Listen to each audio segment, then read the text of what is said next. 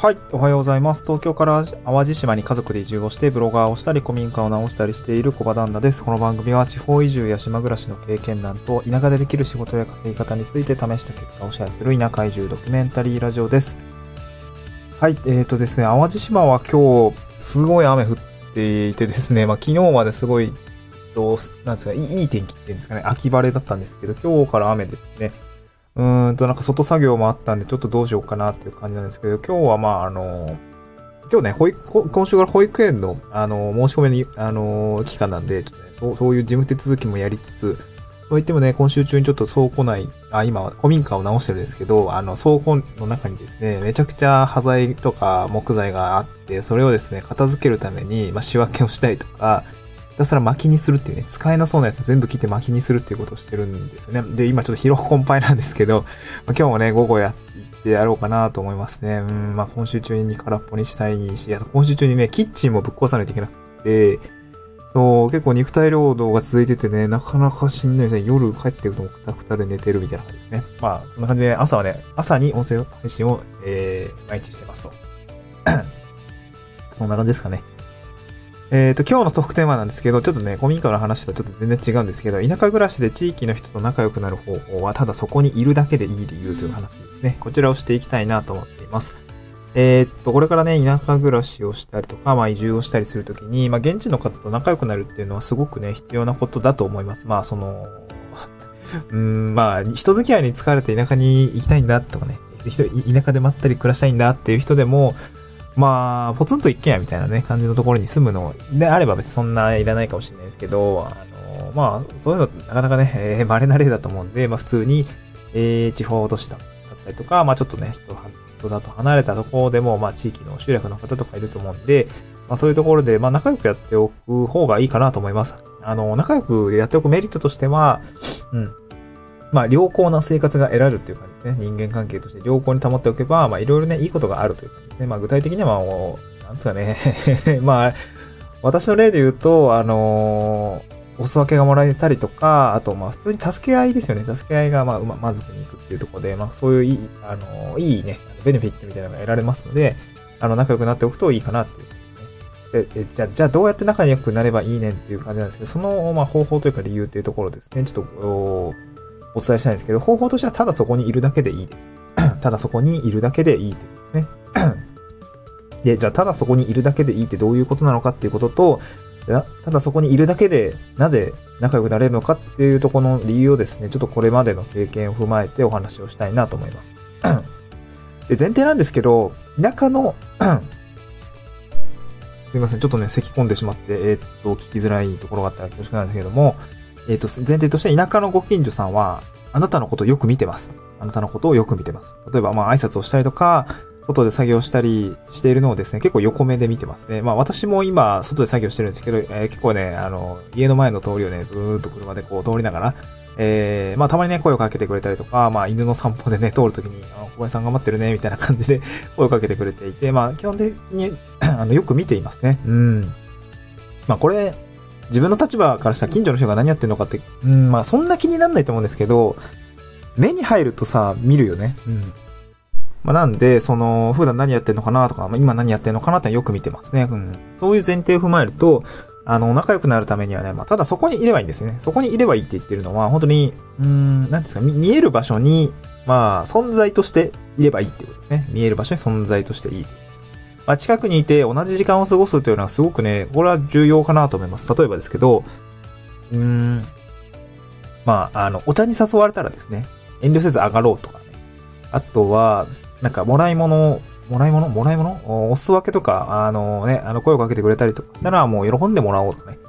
で、あとは普通にこう、外でね、あの、外にいるってのは意外と重要かもしれないですね。外にいる。まあ、中にいるとさ、あの、家の中って遮断されてるじゃないですか。で外にいて同じ空間を過ごしていると、まあ、なんかね、こう、親近感湧いてくるんですよね。うん、まあ、これわかんないですけど、単純、単純接触効果っていう心理学的なところもあるかと思うんですけど、まあ、なんかいつもあそこにいるよねとか、なんかいつも近所になんかやってるよねみたいな感じだと、なんかね、あの、見かけるたびにこう親近感湧いてきます、で、その親近感湧いてきたところで、まあ、だんだんとね、その、まあ、まずは挨拶からして、えー、その後はなんか世間話をして、えー、その後にまあなんかお茶に上がらせてもらったりとか、なんかお酒もらったりみたいな感じで、だんだんとこう距離が近づいてくる感覚がね、あのー、わかると思います。で、そのきっかけとしてはまずね、あの、外に、あの外の空間で一緒にいるみたいのが、やっぱり、ね、一番重要なのかと思いますね。なので、まあ、ご近所さんと仲良くなるなるためには、なんか毎朝、こう、朝の掃除とかをするとね、あの、いあの、すごいね、これはもうすごい、なんていうの、処世術じゃないですけど、処世術じゃないですけど、すごくいいかなと思います。大体そういう時間って、なんていうんですかね、えー、暇そうじゃない、暇そうに見えると思うんですよね。暇じゃないんですけど、掃除してるんだけどね。あの、ちょっと隙を作っておくと、なんか話をかけたりとか、今日寒いね、とかね。最近秋めいてきたんですごくね、寒くなったりとか、まあ日中はね、だいぶ、だいぶ天気が、いや太陽が上がってきて、今日は暑いね、みたいな。まあ、こっちの人はぬくいねって言うらしいんですけどね。ぬくいねって。ぬ、ぬるいってことかなみたいな感じだと思うんですけど、あのー、そう、淡路の人はね、ぬくいねって言ってて、ああ、そうなんだ、みたいな。暑いってことだよねって思いながらあの話を聞いてるんですけど、そういう外で話をかける隙間を作っておくと、なんかうまくこうね、お互いも、まあ自分から言ってもいいんですけどね、今日暑いですね、とかね、えー、寒くなってきましたね。まあ、まずは天気の話でいいと思います。そう。この前あれですね、Amazon Audible で、あの、作業中に聞いていた、なんだっけな、アウトプット大全の中でのコミュニケーション術に、うんと、なんだっけな、えっ、ー、とね、え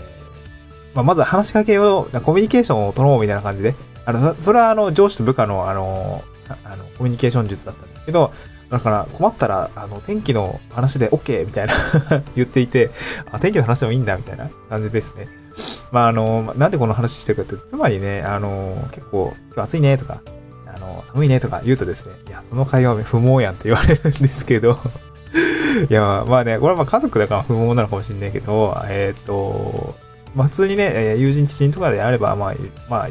ベタなコミュニケーション術の一つのきっかけなのかなっていうところがね、あるんで、そのアウトプット大全ではもう迷った、すごいね、いい声でね、迷ったら、えー、挨拶の話をしとけば OK みたいな感じで言っていて、あ別に悪くないんだなというところでね、少しほっとしたっていうところがあるんですけど、えー、ちょっとね、少し、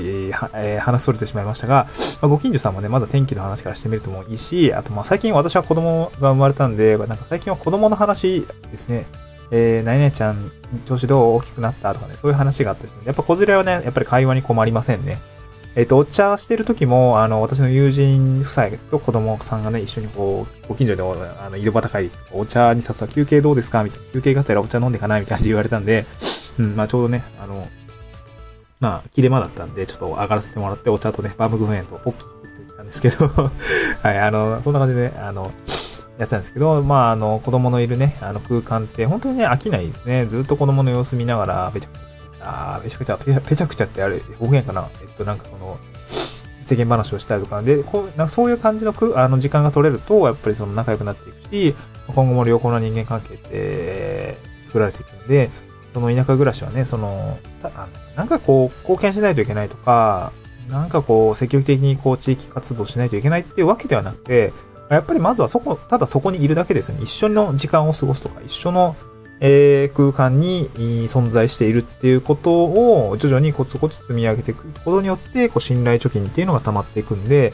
うん、なんかそんなね、特別なことしなくてもいいんですよね、実は。うん、仲良くなるためになんかこう、こっちが積極的になんかこう、なんすかね、なんか物をあげないといけないとか、